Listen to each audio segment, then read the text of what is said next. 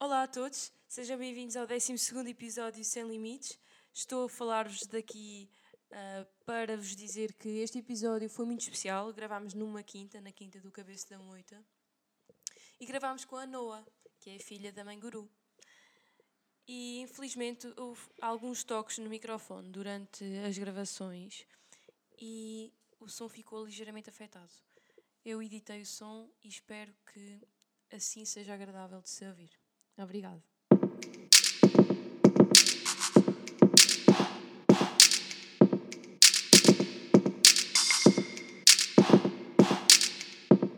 Sem limites. Olá a todos, sejam bem-vindos ao 12 episódio Sem Limites, hoje com Maria Couto, a mãe guru. Olá Maria. Olá Mia, olá a todos e antes de mais muito, muito obrigada Mia por este convite e muitos parabéns por este projeto. Obrigada Maria. Então, como é que te sentes hoje? Sinto-me bem, está um dia de verão, por isso não podia sentir melhor. Estamos nesta quinta maravilhosa, para quem não conhece, Nazaré, venha conhecer. Por isso, estou com a minha filhota e não podia sentir melhor. Está ali a Noah, no backstage. Sou espinha. E, então, Maria, comecemos agora por falar sobre ti. O que é que é a Mãe Guru? Quem é a Mãe Guru? Então, a Mãe Guru surgiu há cerca de dois anos e meio, quando hum, eu decidi fazer a formação de yoga. Uh, já tinha formação de terapeuta, na altura já partilhava muitas receitas, porque era uma paixão que estava a começar e partilhava tudo aquilo que fazia. Sim. E as pessoas começaram a ter muita curiosidade, a pedir as receitas, que para mim sempre foi difícil, porque sempre foi tudo a olho inventado na hora. a seguir a intuição. Sim, sim, completamente, do momento. E, uh, então eu quis juntar, porque eu tinha uma página que era Maria Couto Terapeuta, que para mim já não estava a fazer sentido, porque eu queria criar algo que, que conseguisse encaixar com tudo. E eu, na altura, estava sempre a pensar no nome. Eu preciso de um nome, eu preciso de um nome, vá, por favor, venha o um nome.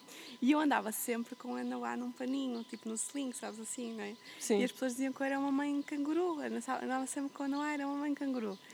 E, e de repente eu estava sempre assim, por favor, que venha o nome certo, que venha o nome certo. E de repente num dia acordei e veio-me assim um clique de uma meditação, Mãe Guru. Uau! E aquilo soou-me tão bem que não tive dúvidas algumas, sabes? Que seria o Mãe Guru. Sim. E pronto, rapidamente criei o site, rapidamente. Pois. Eu. Sou assim, não sei as coisas, mas consegui criar sozinha. Um, e, e, pronto, o logotipo e tudo, as coisas começaram a encaixar e, e foi começando assim muito como, como partilha. Uh, e pronto, tem vindo a crescer agora um, nestes dois anos, bastante, mas surgiu tudo assim muito naturalmente. Uhum. Foi tudo acontecer muito naturalmente. E o Menguru é um projeto onde eu partilho o meu trabalho uh, com yoga, com as terapias, com a alimentação vegetal e partilho muito também o dia a dia de uma, uma educação que eu considero que seja mais consciente para, para estas novas crianças, para esta Sim. nova era e para pais mais conscientes. Então, também. estamos a falar de um projeto que começou há quanto tempo? Há dois anos. Há dois, dois anos. anos e meio. Dois anos e três meses, se calhar. Sim. ok. E agora vamos falar do que é que te levou até onde estás agora. Ou seja, começando ali pela tua fase da adolescência, quem é que era a Maria nessa altura? Ui, olha, tu ias ver uma Maria muito diferente. Então, como estava a dizer, eu cresci, eu nasci e fui criada no meio da cidade, no Porto. E, e basicamente eu lembro que ia para o secundário, que era o secundário mais hino do Porto, e nós íamos de salto alto com quilos e quilos de maquilhagem. Ah. E, e, era tipo saídas à noite todas as semanas, compras de roupa todas as semanas, assim uma vida hum, muito para fora, totalmente para fora. Eu terminei eh, o secundário, fui fazer a minha formação, iniciei a minha formação de, em design de moda, que para mim era um sonho desde pequenininha. Vi rapidamente que não me encaixava nesse mundo. Também uhum. aos 18 anos saí de casa para fazer essa formação, saí de casa dos meus pais. Fui morar com as pessoas da formação. Onde é que era a formação? É lá no Porto, mesmo na Avenida Boa Vista, lá mesmo lá no centro. Um, e rapidamente vi que era um mundo e um projeto que não, não, queria, não queria encaixar. E, e basicamente depois fiquei assim um bocadinho. fiquei assim um bocadinho sem saber o que fazer nessa altura que, que saí dessa formação. Um, Lembro-me que me inscrevi na formação de, de, terapeutas à noite, mesmo porque, porque era algo que sempre gostei, desse contacto com as mãos, da cura. Então, amorzinho. Queres ser mãozinha? E, hum, e trabalhava num ritmo frenético, era promotor em todos os tipos de eventos lá no Porto, relações públicas, trabalhava à noite, bartender, relações públicas, ou seja, trabalhava durante todo o dia, estudava à noite, saía de, de, do estudo da noite e ia para discotecas trabalhar até de madrugada. Então era assim, havia noites e semanas que realmente não, não ia à cama, não dormia e isso de alguma forma preenchia-me, porque era um momento, era algo que me proporcionava não estar sozinha, porque eu não conseguia estar sozinha. Pois. Eu não conseguia estar, estar em casa porque realmente não queria lidar comigo. Até que fiz essa formação de terapeutas, adorei a formação, concluí, cheguei até ao final e nesse mesmo ano tive um desejo enorme no início do ano de viajar sozinha para o Brasil. Então, com, com 20 anos, peguei numa mochila, terminei a formação e fui, fui viajar pelo Brasil. Um, e digo-te que essa viagem foi assim a minha maior transformação, completamente. Era para ser uma viagem de um mês, fiquei lá cerca de dois anos e pouco, com, com vindas a Portugal para trabalhar para voltar lá, mas lá que passei processos realmente muito fortes, foi lá que conheci o yoga também, uhum. uh, foi lá que comecei mesmo a voltar-me para dentro. Aliás, numa das voltas quando vim a Portugal fiz tipo assim um open day, doei tudo aquilo que tinha, tipo roupas, sapatos, livros, tudo para tu teres noção, eu sempre mudei muito de casa. Eu mudava de casa, eram três carros para fazer as minhas mudanças, só as minhas. Um, eu doei tudo e pus tudo numa mala de viagem. Mas tudo que te digo é roupa, calçado, livros, tudo, tudo, tudo, tudo numa mala. Uhum. Sabes? E foi, foi uma sensação de liberdade de desapego tão boa, foi incrível. A única coisa que vendi foi o meu carro e pronto, fui para o Brasil com uma mala, sem saber como é que ia ser comecei a, a vender, a fazer bolachinhas em casa, saudáveis, e vender na rua. Ficou super bem, cheguei lá a trabalhar num hostel também. Um, entretanto veio a Noá e depois retornei a Portugal, estive a Noá cá e resolvi fazer a formação de yoga e foi tudo acontecer muito naturalmente. Já andava com várias pessoas a pedir-me por aulas, aulas de yoga, mas eu tinha dito que não, só apenas quando tivesse a formação ou quando concluísse a formação. Então, basicamente, quando eu concluí a formação, não consegui dizer que não é só as pessoas, né? As pessoas, ah, então já tens a formação, dá para ajudar. Então, foi mesmo, foi mesmo assim, foi tudo muito naturalmente crescendo. E, e pronto, senti que, sem dúvida, com a Noá, uh, eu tive. Eu, eu, acho que ela veio reafirmar os meus valores. Uhum. Ou seja, no Porto, eu tive todas as ofertas de trabalho possíveis e imaginárias dentro das minhas áreas, ou seja, comida, abri um restaurante em meu nome, uh, terapias fazer nas melhores casas e trabalhar nas melhores escolas de yoga do país, do, do, do Porto. E, e, eu senti que era mesmo assim uma mensagem do universo a pôr-me à prova. Tipo, tu podes ter tudo isto e estar numa cidade, ou vais realmente fugir da cidade, não é fugir, mas sair da cidade e uhum. ter, dares uma educação mais na natureza e mais simples à tua filha, que foi algo que eu não tive a oportunidade. Um, então realmente eu senti que, que era por aí e, e foi hora de, de, dizer um adeus às pessoas, um até já, será sempre um até já, e, e rumar rumo sempre ao desconhecido, porque estes dois últimos anos têm sempre sido viagens pelo desconhecido. Sim. Qual é que foi assim a viagem mais ao desconhecido que fizeste? Olha, foram todas as suas maneiras. Eu, quando saí do Porto, fui três meses para a Ilha das Flores com ela, que é assim o ponto mais ocidental da Europa, uma ilha no meio do nada, literalmente, que faz parte do arquipélago dos Açores, mas poucas pessoas conhecem, porque realmente é muito longe. São tipo três horas de avião, como é? Três aviões.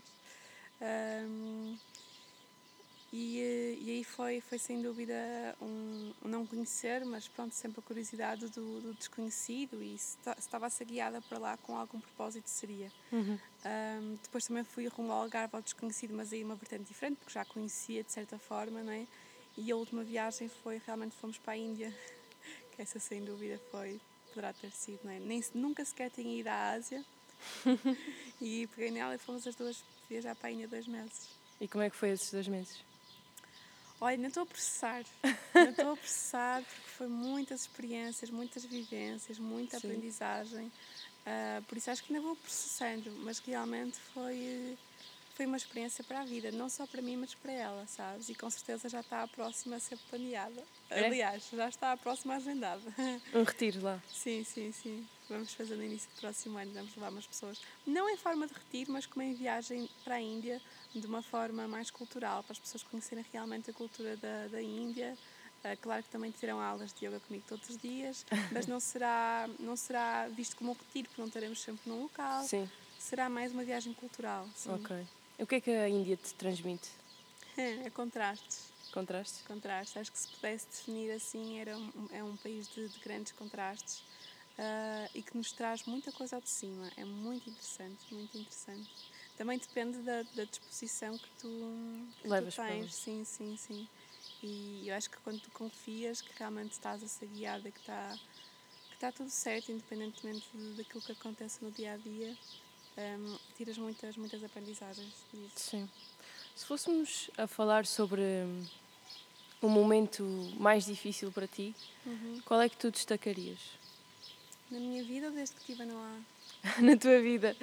Ok. Existe a vida antes existe, e depois existe, existe, existe. Os pensamentos são outros, as coisas são outras, é outra vida. Existe uma, uma mulher antes de ser mãe e uma mulher depois de ser mãe. Completamente. Um, eu cheguei a passar fome e a dormir lá na rua uh, no Brasil, por isso, sem dúvida, talvez essa tenha sido a mais transformadora, mais desafiante, sim, mais transformadora, mas que, que se fosse, que se eu pudesse escolher, se voltasse ao passado, eu teria passado exatamente pela mesma experiência. Claro. Sim, sim. Isso fez de mim uma pessoa muito, muito, muito, muito. Não muito diferente, estou na minha essência, sou a mesma pessoa, mas com uma visão muito diferente das coisas. Sim. Olha, nesse sentido, eu gostava de perguntar se tu conseguisses voltar atrás no tempo e falar contigo, o que é que tu dirias? Uh, trust your feelings. Simplesmente confia sempre na tua intuição, que foi sempre que eu fiz, sabes? Mas. Café, amorzinho? Não? mas, mas realmente, inicialmente, quando eu comecei esta jornada de realmente de, de largar tudo e ir de, de encontro naquilo é, que o meu coração batia, uh, com 20 anos, não é? quando fiz esta grande viagem, para toda a envolvência, isto era uma maluquice, não é? A família e amigos, uma, uma mulher vai sozinha viajar para o Brasil, lembra mais naquela altura que não era tão normal. Uhum. Um, normal. Normal. Há um grande mestre de yoga que eu sigo, que é o professor Irmãos, que faleceu há dois anos, faleceu. uh, que, que aquela frase está muito, está muito viva em mim, que é uh, Deus me livre de ser normal. Normose é a grande doença do século XXI. Pois, mas é. Que é, não é? é estarmos adormecidos e estarmos no piloto automático. Então tu aí desafiaste o normal? Sim, assim lá está, como veganismo, não é? Quando eu comecei este, este processo já há muitos anos atrás, não conhecia uma única pessoa que não comesse carne, não é? Porque o meu, meu processo começou lentamente. Primeiro deixei carne, depois o peixe, depois é que passei para o veganismo. Uh, e na altura não conhecia uma única pessoa que não comesse carne, seja, todo o meu círculo de família e amigos era aquela coisa mesmo tradicional, Sim. não é? Quando foste para o Brasil já eras vegan? Não, não, eu, eu tornei-me vegana mesmo, plant-based, que eu costumo chamar assim, um, ah, quando a Noah nasceu. Ok. E eu deixei a carne aos 19, 18, 19 anos. Sim. E, ou seja, quando, quando estava no Brasil eu já não comia carne. E foi no Brasil que eu deixei o peixe. Boa. Uhum. E é difícil lá, não? Uh, foi interessante porque eu adorava peixe. Carne nunca, carne sempre fui comendo e tinha diariamente na minha refeição, tanto almoço como jantar. Uh, mas não tinha aquela coisa, sabes, aquele prazer. O peixe tinha prazer realmente em comer e não me sequer almejava uh, a deixar o peixe. Não via a ligação, sabes? Ainda não Sim. tinha dado o clique. O que, meu amor? Aonde? um, e quando estava lá na, no Brasil, lembro perfeitamente, foi a última vez, estava numa lagoa onde eu morava, estavam os pescadores lá, e eu pedi uma rede de camarões para, para o jantar. Sim. E eles deram uma rede de camarões, e eu estava com, com um saquinho a andar, uh, e naquele momento, né, que já estava naquele processo de não comer carne há uns anos, pela questão ética apenas, para mim naquele momento deu um clique, sabes? Para que eu estar a, tirar a vida de um ser vivo que está no seu habitat natural pelo, pelo meu único exclusivo prazer, não é? Exato. Não é a minha necessidade de sobrevivência. Sim. Então naquele momento deu um clique, assim como eu nunca pensei, nunca almejaria, não é? Ter. E, e foi a última vez que comi peixe e nunca mais tive sequer vontade de comer, porque cada vez que eu, que eu olhava Sim. eu já deixei de ver aquilo como um pedaço de alimento e comecei a ver aquilo como um pedaço, é um animal, que merece a vida como, como eu e como qualquer ser Sim. aqui no planeta. A partir do momento em que vês assim já não consegues olhar de, de, de outra forma. Já não dá. Já não dá. Sim. Já não dá. Muda mesmo ali o Sim. então agora falamos de momentos de felicidade. Okay. Qual é que foi o teu maior momento de felicidade até agora? Podes dizer um antes da Noa Ok. e um depois. Eu sei que é que faz mais sentido. Ok. Eu acho que isso é relativo. Eu tenho momentos de felicidade todos os dias, sabes? Boa. Tipo, não, não vejo assim, ai, aquele. Não vejo a felicidade como algo externo. A felicidade está todos os dias dentro de nós. Sim. Tipo, então, não. não... então, é acordar, é tipo, uau, eu estou viva. Tipo, morrem milhares de pessoas durante a noite. Eu olho para a minha filha, minha filha está viva. Eu estou debaixo de um teto. Tenho comida no frigorífico. Oxigênio. Sabes? Posso respirar, tipo, não me dói nada. Ou suer eventualmente irá passar. Sim. Sabes? Então isso já é felicidade. Tipo, a felicidade está todos os dias dentro de todos nós. Não Ok. existe um momento mais. É- Claro que há momentos mais marcantes na nossa vida, mas eu, eu Claro. reflito como sendo momentos marcantes, positivamente ou negativamente. Mas a felicidade está, está todos os dias. Então posso arriscar dizer que o momento mais feliz da tua vida foi quando nasceste. Exatamente. e quando partir também. Sim. Tens assim algum lema de vida ou algum mantra que te guie durante todos os dias? Tenho. Desse mesmo hum, professor que eu falei, do professor Hermógenes, que falou da normose como sendo a doença atual, né? Hum, ele tem um mantra que é eu aceito, eu confio, eu entrego e eu agradeço. E isto para mim, hum, mas não pode mexer aqui, que senão não funciona. Isto para mim é muito. di- diz-me muito e ajuda-me muito, mesmo nos momentos mais difíceis da, da vida. hum, tudo acontece e tudo está cá por um, por um motivo, com o maior pro- propósito. Sim. Mesmo com os momentos mais desafiantes ou quando nós achamos que está tudo a correr mal, aquilo tem algo por detrás para nos dizer, ou é alguma aprendizagem, ou porque não é, se calhar, o caminho mais correto naquele momento. Então eu aceito, independentemente daquilo que seja, aquilo que venha para mim. Para isso eu confio, não é? De coração aberto e verdadeiro. E eu entrego, independentemente de tudo, eu agradeço. Isso, isso traz-me. Pausa. One, two, three. Isso traz uma, uma grande paz, não é? Todos os dias. Quando te acontece alguma coisa menos positiva, acabas por, eh, por tranquilizar automaticamente. Uhum. Nem sempre automaticamente, não é? Porque somos seres humanos e Sim. todos temos essa parte, não é? De, Sim, sim, de sim. tentar ter o controle das coisas e de corra, que corra tudo bem. Sim. Mas, mas sim, não podes mexer, tu já sabes. Mas, sim, não, amor, já sabes. Mas sim, esse mantra faz muito sentido e tem um significado enorme na minha vida. E Sim. mesmo nas aulas de yoga tento passá-los a vários alunos, aqueles que sinto, porque a mim ajuda muito e sei que poderá ajudar muitos, muitos outros. Sim. Eu, eu também, eu resumo esse em nada acontece por acaso. Uhum. E por vezes acontece-me alguma coisa e imagina, fico assim mais alterada porque é que isto está a acontecer, Uhum. mas depois penso, espera, nada acontece por acaso e esta irritação também não é por acaso. Uhum. Ah, às vezes fico chateada por estar irritada porque eu sei que nada acontece por acaso. Sim, e que depois tudo passa, não é? Sim. Ter essa percepção que tudo passa, fazer um zoom out da, da situação, tipo, ah, todos acordamos às vezes naqueles dias que corre tudo mal, há um acidente na cozinha, ou no carro, ou cai, ou esquece, qualquer coisa. Há aqueles dias em que toda a gente tem, não é? Estamos aqui para lidar com esse tipo de situações também. Ahm, mas ter a percepção, que quer dizer, amanhã o sol vai nascer outra vez Pois. e as coisas vão estar melhores, provavelmente. E não é? depois podemos ir ao nível mais básico. Pá, estou viva, o meu coração está a bater, por isso sim, está sim, tudo sim, tranquilo. Sim, sim, sim. Slow down. Sim. Atualmente, o que é que tu mais gostas de fazer? O que é que eu mais gosto de fazer? Sim. Muita coisa, mas aquilo que eu mais gosto de fazer é estar sozinha na natureza. Tu, Eu, eu era, como te disse, aquela Sim. coisa que não conseguia estar sozinha e hoje em dia, porque consegues perceber pelo sítio onde estou, e não tenho no retiro aqui as pessoas perguntaram, ah, mas não sentes falta de pessoas e da cidade?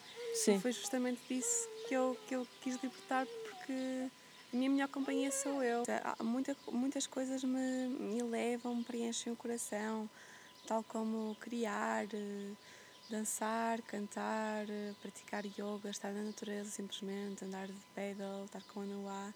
Mas aquilo que, que mais me nutre para que tudo isso aconteça de uma forma hum, autêntica e a 100% é o estar sozinha, em contacto comigo ou na natureza, quanto melhor.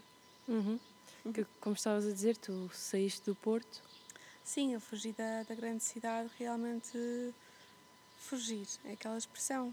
Foi uma fugida consciente de, de não é este o meu caminho, ou não quero que seja este o meu caminho e não quero que seja este o caminho para Noá. Sinto que ela me vai dar muito, muito essa tomada de decisão. Sinto que se, se não a tivesse, até poderia continuar há uns anos para ganhar uma estrutura melhor e ir para o campo com esse foco. Mas decidi não mesmo, estes três primeiros anos em que tomei a consciência de, e a decisão de ficar 100% na maternidade, ela não ir para uma escola nem nada, uh, de educar mesmo num contexto de, de, natureza o máximo possível, em contato com os animais. Uhum. Uhum. E como é que tem sido esta experiência aqui na Nazaré, na Quinta? Olha, interessante, eu nunca pensei em ir para Nazaré porque eu não, não conhecia Nazaré. e, uh, e a Quinta, a Quinta apaixonei-me assim uh, à primeira vista. Um, claro que todos os dias me vai conquistando, mas Nazaré não foi um amor à primeira vista, mas está-me a conquistar aos bocadinhos, sabe? Não foi aquela paixão, mas está-me assim a conquistar uh, com as pequenas coisas, sabes? Aos bocadinhos. É, que, o que é que te conquistou primeiro? Eu acho que as pessoas aqui são muito chegadas, há uma grande familiaridade e há uma, uma grande simpatia. Não sei explicar. Eu, eu amo o Algarve e até estava a tentar arranjar um, um sítio para morar lá, desde que cheguei da Índia, mas fui aqui. Sim. E fiquei, ok, eu vou aceitar, não é? Porque não é para ser no Algarve, não se se cá nesta fase, é porque é para ser na Nazaré, vamos lá experimentar.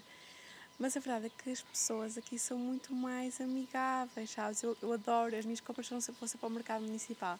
Adoro, as pessoas já me conhecem, já conhecem não há, tipo, sabes? Estão-lhe frutinhas, já estão a pequeno almoço no mercado. É, há, uma, há uma ligação muito mais chegada do que mesmo em outros sítios que eu já tive. Já morei, sei lá, Porto, Algarve, já morei em Peniche. Mas sinto uma grande, uma grande ajuda aqui. Sentiste uma, uma grande abertura Sim, sim, sim, sim, sim, sim, sim. O que é que te levou a fazer retiros? Então, foi quando eu estava na Índia que eu pensei assim, hum, vou-me organizar agora quando eu voltar a Portugal, começar a esquematizar como é que será a agenda para este novo ano. E, e não me estava a fazer sentido começar a lançar datas para aulas regulares de yoga ou para terapias. Não estava a sair, sabes? Não estava a fluir. Uh, porque realmente, quando eu dou uma aula de yoga, um workshop ou uma terapia, eu acabo por falar automaticamente de tudo aquilo que está em volta. Eu pensei, num retiro eu tenho essa oportunidade de poder passar não só yoga, como uma alimentação saudável, como também abordar uma parte das terapias, empoderamento feminino ou masculino, aquilo que seja, não é? empoderamento pessoal. Sim. Dá para trabalhar muita coisa. Um, é um registro muito forte né, no retiro, uma pessoa que vem já aberta para isso. Então vim para Portugal com, esse, com, com isso na cabeça. Não, eu venho este ano para trabalhar muito em retiros. Uhum. Uh, a minha ideia seria fazer retiros mais fortes, no sentido de. Não é mais fortes, mais longos, que acabavam a ser processos mais fortes, mais profundos, digamos assim, seis, sete dias. Rapidamente vi que não poderia ser por causa da Noah, que ainda é muito pequenininha para ficar, não é? Ainda muito tempo sem a atenção, não é? Da mãe, tantos dias. Por isso resolvi fazer a primeira experiência do retiro de um dia. Uhum. E já temos a segunda edição marcada para, para o Algarve, uh, que vou lançar entre hoje e amanhã a mesma data e o, e o evento. E as inscrições? E as inscrições, sim. Uh, mas nesse retiro, à partida, vamos finalizar os detalhes, mas à partida teremos a possibilidade de as pessoas, ok, podem ir, ir um dia, mas de virem os três dias, que será já bem, bem diferente. Boa. E tens uma abordagem holística, não é? Sim, claro. Falaste aí da alimentação. Não vale a pena ver o ser humano como individualmente, uma parte temos que ver como todo, não é? Uhum. Sim. Quando é que começaste a ter essa visão holística? Uh, foi há uns. Foi por volta dos 18, 19 anos, sim. Uhum. Quando saí lá está da área de design de moda e entrei lá na escola de medicina tradicional chinesa okay. e que é impossível não começar a ver ser como claro, holístico, não é? Claro. Mas na altura eu ainda estava muito cética, não, porque foi a primeira vez que comecei a falar, não é? Eu ouvi falar de energias Energia. e tudo mais. E assim, mas chama que isto é muito, faz muito sentido, sabes? E as coisas começaram assim naturalmente a encaixar. Sim. Uh, tens assim algum grande sonho na tua vida?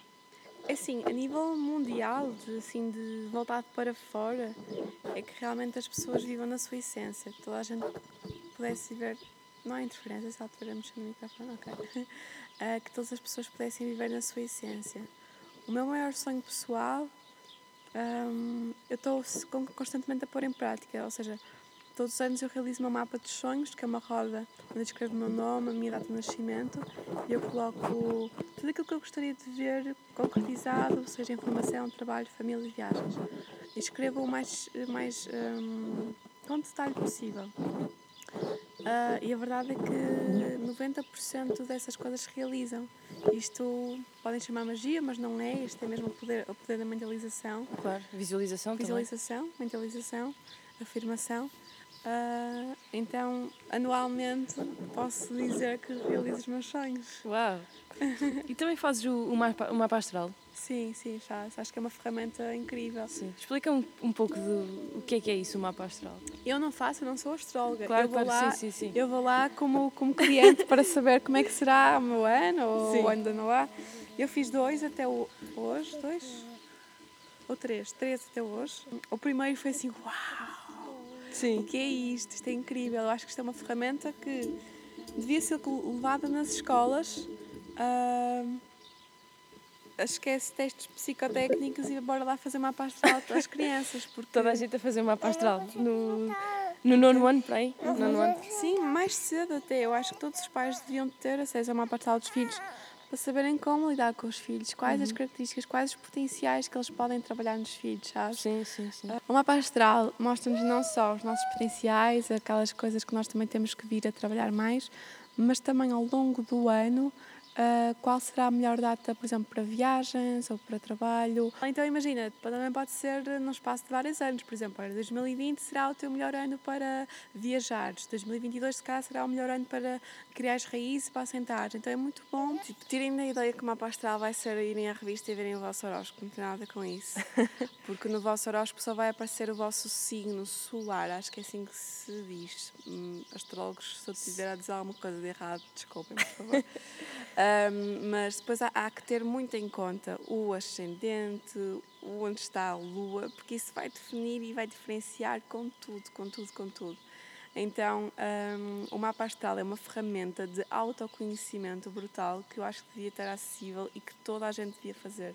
Uh, mesmo pais, fazer o mapa astral de filhos é, é uma ferramenta incrível porque vocês vão ter acesso aos maiores potenciais e dificuldades dos vossos filhos de forma a conseguirem potenciá-los e trabalhar as outras coisas. Uh, mesmo as crianças que têm que definir não é, a sua área, fazem testes psicotécnicos que já ficam na mesma, mais confusos. Eu vejo uma astral como uma ferramenta mesmo de, de autoconhecimento e que a partir dela as pessoas sim uhum. podem, uh, podem ter acesso e confirmações, muitas vezes já a suposição que uma pessoa tinha, mas com uma astral vai dar aquela confirmação. Sim. Por isso acho, acho que toda a gente devia fazer. sim, acaba por ser um guia, não é? Sim, sim. Portanto, e nós estamos aqui a falar um pouco para desmistificar, porque uhum. muita gente pensa que é muito geral e que se aplica a toda a gente. Não, não, é, não, é, com base no nosso Com base dia. no nosso dia, com a nossa hora, hora. é extremamente importante. Sim. E com o local de, de, nascimento. Sim, e depois isso vai influenciar também a posição dos planetas, uhum. dos astros, e uhum. vamos ver a influência que tem. A influência que os astros têm Sim. em nós. É. Sim é amazing. É bom. Eu fiz um e é mesmo é um excelente guia, considero. Uhum. E vou trazer cá essa okay. astróloga para falar um pouco, para sabermos mais sobre isto. O que é que se anda a passar e nós não sabemos. Então, e agora eu gostava de falar sobre a tua relação com a Noa. Como é que, quando, quando a tiveste, é? uhum. é? tinhas, tinhas alguém do teu lado? Ok. Então, é a Noá surgiu. Um, eu sempre fui aquela rapariga na escola que dizia: Eu nunca serei mãe. Uh, porque também não tenho uma relação saudável com a minha mãe, daí não ver isto como algo, a maternidade como algo positivo, digamos assim. Sim. Uh, então era a única meu grupo de amigas que dizia nunca vou ser mãe, vou viajar ao mundo. Eu achava muito mais piada a cães do que a bebês. Eu nunca sequer tive perto de bebês. Estás a ver? Sim. A Noah foi o primeiro bebê que eu peguei ao colo. Para tu veres. E tive dois relacionamentos sérios, né, antes de, do, do pai da Noah, e sempre disse: oh, esquece lá isso que mãe eu não vou ser. E realmente com o pai da Noah eu tive a tomada a decisão, porque ela foi planeada, de realmente termos a Noah e de casar lá no Brasil. Uh, apenas para legalizar. e acabei por não legalizar, fiquei lá a morar legalmente um tempão, mas pronto. Uh, mas essa relação que a partir de, aparentemente os primeiros meses foram um conto de fadas, uh, muito rapidamente começou a tornar-se uma relação obsessiva-compulsiva uh, começou a haver muito desrespeito, o desrespeito uh, emocional, o controle e a partir daí começaram agressões físicas e verbais quase que diariamente. Uh, e eu mesmo assim decidi ter a Noah porque para mim era quase que vai curá-lo, sabes? Sim. Vai, é aquela expectativa que uma pessoa tem. E dou graças a Deus por ter tido, porque realmente tenho aqui a Noah.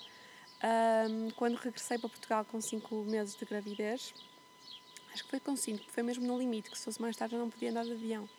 Okay. Um, vim para Portugal. Já vieste sozinha? Não, vim com ele okay. uh, para iniciarmos uma vida, não é? Aqui à partida. Uh, mas rapidamente vi que não, que não iria ser por aí, uh, porque aquilo estava cada vez pior. Até com 39 semanas de gravidez. Ia sozinha. O meu parto ia ser em casa, ia ser na água, já tinha a parteira, a banheira, já tinha tudo. Sim. E, e com 39 semanas de gravidez, uh, ou seja, ela já podia nascer, não é? porque nasce a partir das 37 semanas. Sim. Um, ele foi bastante violento quando eu disse que ele tinha que sair daquela casa porque o ambiente estava, estava muito mal. E eu fui parar ao hospital de emergência quando há grávida.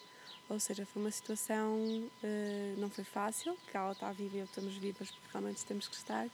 Um, passado um mês, resolvi dar-lhe uma nova oportunidade uh, como pai, não mais como companheiro, não é? Uh, aliás, teve foi durante esse mês que teve essa oportunidade, quando a Noah nasceu. A Noah nasceu passado uma semana, com 40 semanas, e ele voltou a ser violento. Então, para mim, quando ela já estava cá fora, foi o momento em que me deu o clique, assim, a Noah nunca mais vai assistir a nada disto e este não é o exemplo que ela vai ter como mãe. Sim. E ele foi porta fora e pronto, nunca mais o vi e nunca mais tive contacto. Sim. Mas demoraste a tomar a decisão? Tomei a decisão naquele momento que ele foi violento com ela cá fora. Pois. Nesse momento aí deu-me o clique que ele nunca iria mudar e que eu, que eu não iria, que a não iria ver uma mãe a ser tratada assim e que, que ela iria ser, que eu iria ser uma mulher e um, uma mãe e um pai, mas que ela tivesse toda a admiração do mundo, sabes? Sim, sim. E naquele momento tive, tive aquela decisão mesmo de. Nem, nem, nem foi pensada, foi impulsiva, sim. não? Uau! É que existe mesmo então vida antes da Noah e depois. Completamente, completamente. Ela representa muita coisa para ti. Sim, obviamente. sim, sim, sim. Que bom. É bom ver a, tua, a vossa ligação. Sim. Obrigada. Obrigada pela tua partilha. Obrigada, minha. Eu Posso... falo disto também porque recentemente abri um bocadinho essas portas até nas redes sociais, no Instagram, e recebi dezenas de mensagens pois. de mulheres um, que ainda não tive a possibilidade de responder peço desculpa a muitas delas porque realmente é muito complicado gerir tudo isso porque acaba por ser muita coisa. Uh, mas que mulheres que estão em situações muito, muito semelhantes ou que estão em relacionamentos abusivos ou que já estiveram e não sabem dar a volta por cima uh, ou que estão ainda na esperança que essas pessoas mudem. Pois. E não, lamento, mas não vão mudar. Quem bate uma vez, quem desrespeita uma vez, pela minha experiência, porque só posso falar pela minha experiência que eu sempre tive essa, essa esperança, essas pessoas não vão mudar, porque ele é um registro. Para mudar, as pessoas têm que perceber que estão doentes e têm que se curar. Sim. Até lá não vai ser sempre a piorar, por isso tem que sair, saltar fora do barco o mais rapidamente possível. Ou então vão afundar. Ou então vão afundar com e, eles, não é? E muitas vezes nós estamos presos à ideia que temos da pessoa, desde uhum. o início. Sim, sim, sim, sim. Eu fiquei muito agarrada a essa ideia. Não, esta pessoa é aquela por quem eu achava que me tinha apaixonado, porque depois há uma projeção. Pois. Eu projetei uma pessoa que ele não era. Claro. Né? E assim é mais difícil sair da ilusão. Uhum. Então depois temos que reconstruir outra vez a imagem, uhum. perceber o real uhum. que está à nossa frente. Sem dúvida. Que é difícil. Espero que se alguém estiver nesta situação que consiga. Sim, a força. Nós temos toda a força dentro de nós. E quem tiver filhos, então mais, eles vêm nos dar a força que nós achamos às vezes não ter. Uhum. Verdade. Uhum. É, mais, é mais uma força que temos ao nosso lado. Sim, sim. Então agora, eu gostava que tu te dirigisses para as pessoas que. as outras Marias, as outras okay. mães gurus okay. que existam por aí. Somos que... todas mães, somos todas mães sim. gurus. Uh, mas uma. alguém que tenha o mesmo perfil que tu e que pense que quer enverdar por este, este caminho de fazer retiros espirituais e tudo mais, uhum. o que é que achas que é o primeiro passo para essa pessoa? É a pessoa fazer retiros, é a pessoa praticar, sim, sim. Antes de, de passar a informação, é a pessoa realmente senti-la, uh, vivenciá-la, porque só a partir daí é que é autêntica, não é? Porque conhecimento sem experiência é o conhecimento por si só, ok, é válido, mas conhecimento com a prática é sabedoria. Sim. E em termos pessoais, o que é que essa pessoa deve fazer? trabalhar muito o interior, não é? De- nem é muito, se calhar, em retiros, claro, é sempre bom ver como é que funciona a logística de um retiro. Mas num retiro interior, não é preciso ir para um retiro, podes ficar em casa e estás num retiro, não é? Não tens qualquer acesso ao, ao exterior, mesmo digitalmente, hum, e estás num retiro, não é? Não há, não há televisão, não há até nem livros, podes fazer até vipassana, naquele retiro de silêncio em tua casa, sozinho, não é? Claro. Por Sim. isso, acho que é abrir-te a essa, esse teu mundo interior, é conhecer-te esse teu mundo interior. Sim, o autoconhecimento é do, do- da base de tudo. Se tu queres conhecer-te melhor e se quiseres ajudar os outros, seja o que tu queres fazer, tens que ter o autoconhecimento. Sem dúvida, sem dúvida. Só podes ajudar o outro depois de, de te ajudares a ti, não é? E todos nós temos sombras e traumas e processos a trabalhar e a curar. Sim. E o autoconhecimento demonstra-nos onde é que eles estão e como é que podemos, não é? E aceitar também, o Exatamente. teu mantra. Uhum. Ahm, agora, ah, para terminar, Ok. tu gostarias de me fazer alguma pergunta? Ok, Mia, deixa-me pensar. É que isto não pensem que isto é daqueles podcasts que nós sabemos as as perguntas antes.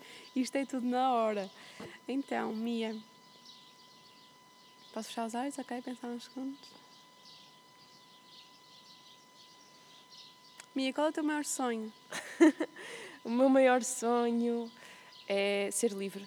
Ok, Sempre foi esse. ok. Ser livre e concretizar essa liberdade. É, Essa liberdade eu concretizo, pelo menos na minha visualização, é ter uma quinta assim como esta, ou quem sabe estar aqui nesta quinta, nunca Ok. se sabe, nunca sabe.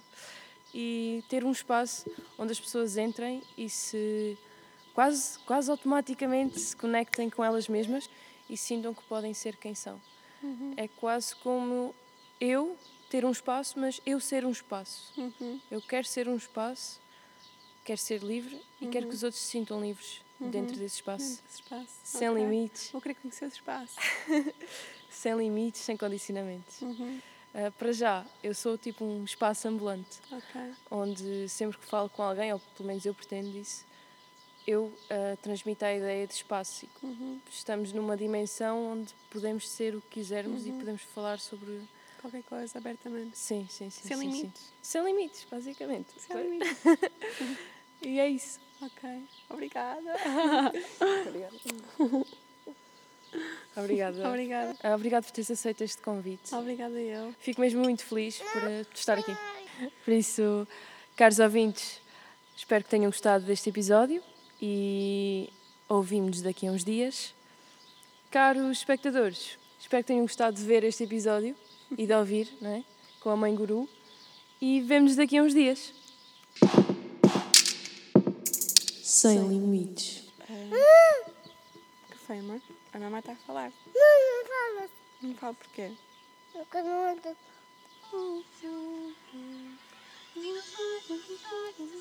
É mesmo gira, fica mesmo no ouvido.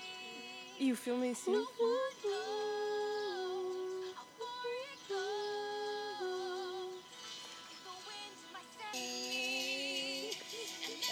Ela